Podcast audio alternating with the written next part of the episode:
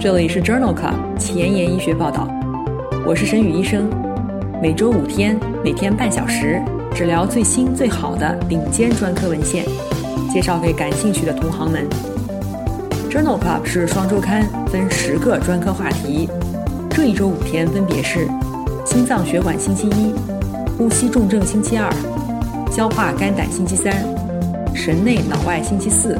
和内分泌代谢星期五。别忘了关注公众号，订阅我们的节目哦。今日头条：一，《Lancet》子刊，支气管扩张症患者当中，痰微生物菌群与临床结局相关吗？二，《欧洲呼吸病学杂志》，吸入式脂质体环丙沙星能够改善支气管扩张患者的症状吗？三，《Lancet》子刊。武汉 COVID-19 患者出院一年的呼吸系统结局。这里是 Journal Club 前沿医学报道，呼吸重症星期二，Pulmonology Tuesday。今天的主题是支气管扩张。我是沈宇医生，精彩即将开始，不要走开哦。首先，我们来看一看支气管扩张的临床实践。支气管扩张症的诊断要点是。慢性咳嗽，且几乎每日咳痰，每年急性发作大于一次。CT 扫描显示存在支气管壁增厚和气道扩张。诱发支气管扩张的两个因素包括感染、引流不畅、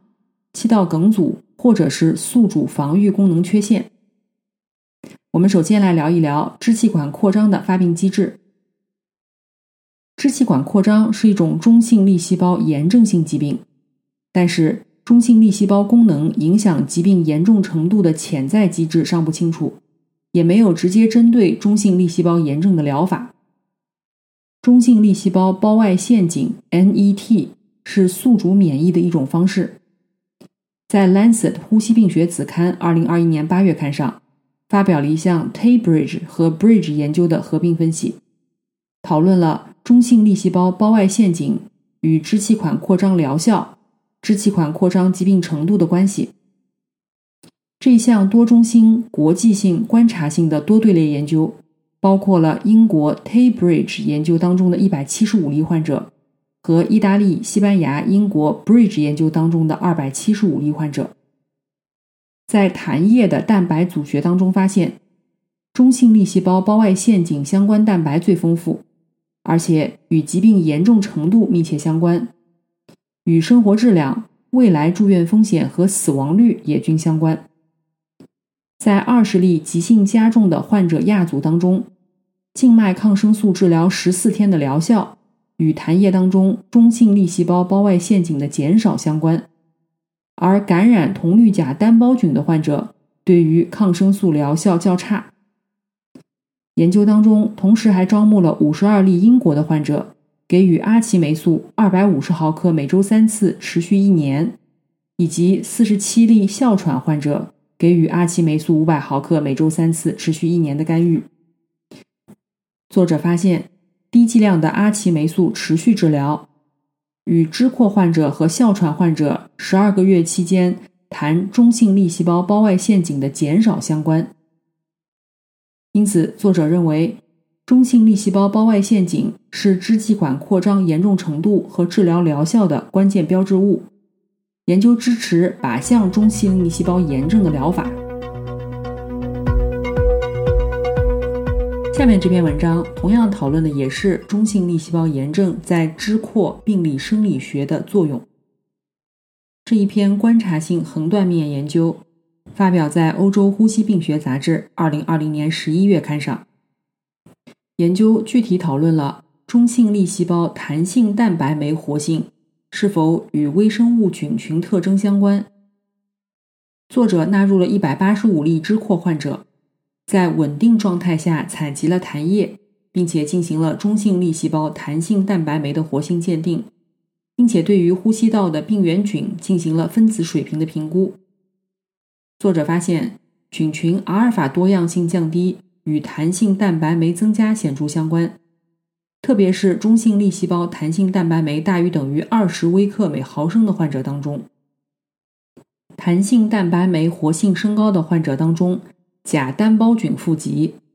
弹性蛋白酶活性降低的患者当中，链球菌富集。通过培养和 PCR 技术，进一步证实了铜绿假单胞菌与弹性蛋白酶活性升高之间的相关性。因此，这一项观察性横断面研究认为，中性粒细胞弹性蛋白酶活性升高与微生物菌群多样性的降低有关，特别是铜绿假单胞菌感染有关。支扩的特征包括气道粘液积累和痰液产生，但是粘液的浓度在这些异常的发病机制当中所起的作用尚不清楚。在美国呼吸与重症医学杂志二零二零年一月刊上发表了一项观察性的队列研究，讨论的是支扩患者当中粘液特点、粘液蛋白以及气道上皮粘液蛋白 RNA 表达与疾病严重程度之间的关系。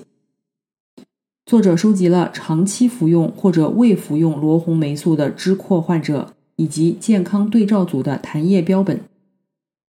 与健康对照组相比，支扩患者的痰液固体百分比、粘液浓度、渗透压以及弹性粘性增加，而且痰液固体含量与第一秒用力呼气量呈负相关，与 CT 测量的支气管扩张严重程度以及炎症介质呈正相关。高渗盐水的吸入可以立即将痰液浓度降低百分之五。因此，作者认为高浓度的气道粘液是支扩患者的特征，而且这可能成为药物治疗的目标。关于支扩发病机制话题的最后一篇文章，选自《Lancet 呼吸病学子刊》。这项前瞻性的观察性研究讨论的是微生物组与支扩恶化风险和长期预后之间的关系。研究纳入了二百八十例支扩患者。随访四到七年，在疾病稳定和急性加重期间，痰液的微生物菌群以变形菌门和后壁菌门为主。随着时间的推移，个体的微生物菌群谱相对稳定，微生物群落多样性降低，与支扩严重程度、第一秒用力呼气量降低和症状更加严重相关。在基线状态下，假单胞菌。肠杆菌和窄营养单胞菌与支扩严重程度、肺部炎症的严重程度以及频繁恶化相关。有三十五例假单胞菌占优势的患者，全因死亡风险增加了三倍，频繁恶化发作的风险增加了一点七倍。因此，作者认为微生物组的多样性减少，特别是当假单胞菌占主导的时候，支扩患者的病情更严重。加重更频繁，死亡风险更高。使用微生物菌群可以识别出预后不良的患者，但仍然需要进一步的研究确定群落多样性减少的机制，并且确定这是否可以成为新的治疗靶点。下面分享的两篇文章讨论了支扩及其合并症。第一篇文章发表在《Scientific Report》。二零二一年八月刊上，这是一项回顾性的观察性研究，讨论的是支扩对于 ICU 住院患者结局的影响。研究当中纳入了八百多例 ICU 住院患者，根据 CT 检查结果提示支气管扩张的受野肺叶数大于等于三个，则被定义为严重的支扩患者。这些患者平均年龄六十六岁，百分之六十三为男性。在这一队列当中。百分之十八的患者存在支气管扩张，百分之十三为严重的支气管扩张。支扩受累的肺叶数与 ICU 的死亡风险呈正相关，与院内的死亡风险也呈正相关。严重支扩患者二十八天的死亡风险升高一点一二倍，ICU 死亡风险也升高一点一二倍，院内的死亡风险升高一点二倍。因此，作者认为。合并严重支扩的 ICU 患者死亡率更高，存活率更低。下面这一篇来自韩国的全国性登记研究，同样讨论的也是伴有呼吸道合并症的支扩患者的死亡风险。文章发表在《Scientific Report》二零二一年三月刊上。作者发现，支扩队列当中全因死亡风险明显的高于对照组，分别为两千五百例每十万人年和两千一百例每十万人年，死亡风险增加百分之十五，而且老年和男性患者死亡风险最高。在研究期间，以下的合并症显著增加了支扩患者的死亡风险，这其中包括哮喘，风险比一点二。慢性阻塞性肺病风险比一点二四，肺炎风险比一点五，肺癌风险比一点八五，心血管疾病风险比一点三四。因此，这项全国性的登记研究认为，支扩的全因死亡风险高于非支扩患者，尤其是老年男性患者，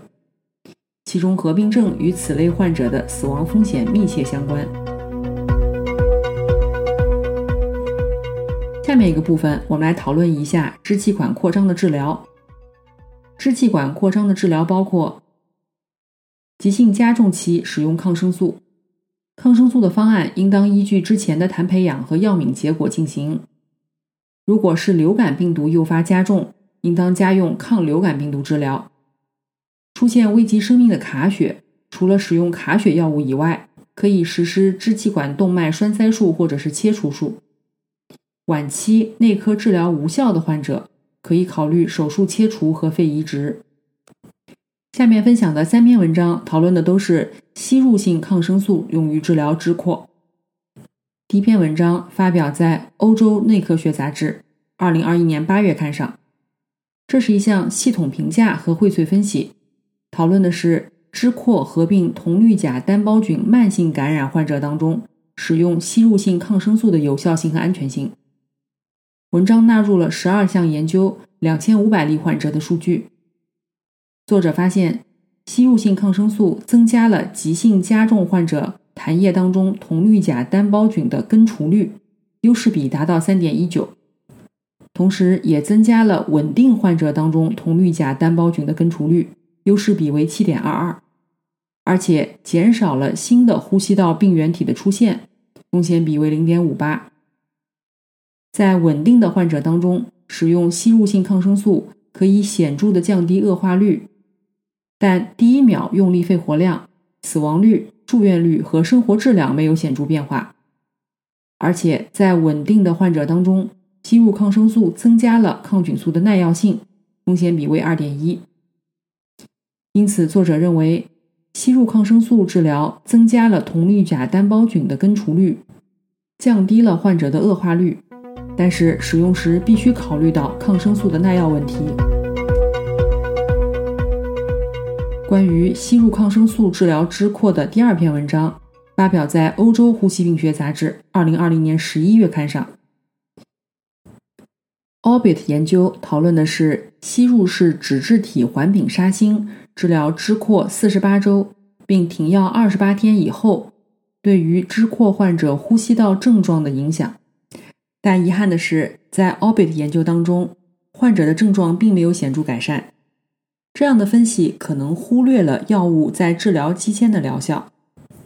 Orbit Three 和 Orbit Four 研究设计完全相同，对于支扩合并慢性铜绿假单胞菌感染的患者进行了二十八天的治疗，然后停药二十八天。这两项研究发现，相比安慰剂。在脂质体环丙沙星吸入剂治疗期间，支扩患者生活质量量表显著改善一点四分和一点一分，而且治疗期间的呼吸道症状变化与细菌负荷的变化是一致的。因此，作者认为吸入脂质体环丙沙星治疗期间可以改善呼吸道症状，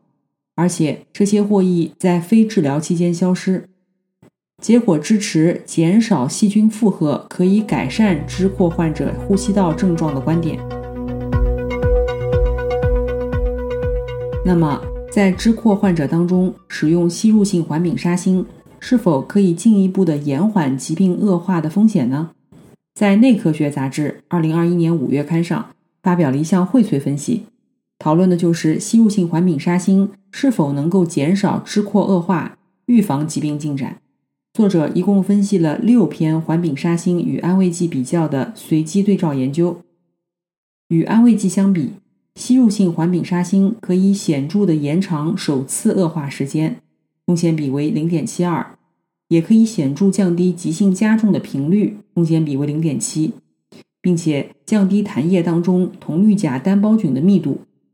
但是没有观察到吸入性环丙沙星对于死亡风险、不良事件和停药率的影响。因此，这项荟萃分析认为，环丙沙星吸入剂治疗可以显著的延长首次恶化时间，减少恶化频率，降低痰液当中铜绿钾单胞菌的密度，而且耐受性良好。工作太忙，时间碎片化。每天半小时听我的播客，获取最新最好的临床研究。深感公众号内容太多太杂，质量参差不齐吗？每周五天看我的微信公众号，获取最好最新的临床研究。Journal Club 前沿医学报道，拉近科研和临床的距离。今天的 COVID-19 板块，我们来聊一聊武汉 COVID-19 患者出院一年以后的呼吸系统结局。这项前瞻性纵向队列研究发表在《Lancet 呼吸病学》子刊，二零二一年七月刊上。研究主要讨论了武汉大学人民医院重症 COVID-19 住院患者出院十二个月以后的呼吸系统结局以及其相关的危险因素。一共纳入了不需要机械通气的重症 COVID-19 患者共八十三例，中位年龄六十岁。大多数患者的肺生理运动功能有所改善，但是有一些患者在出院十二个月以后，仍然存在持续的生理和影像学异常。在随访三个月、六个月和十二个月的时候，患者的肺一氧化碳弥散功能显著降低，中位值分别为百分之七十七、百分之七十六和百分之八十八。在出院十二个月以后。有二十例患者的放射学改变持续存在。多因素分析显示，肺部一氧化碳弥散功能异常在女性当中更加常见，风险比为八点六一。影像学异常与住院期间 CT 炎症评分最大值相关，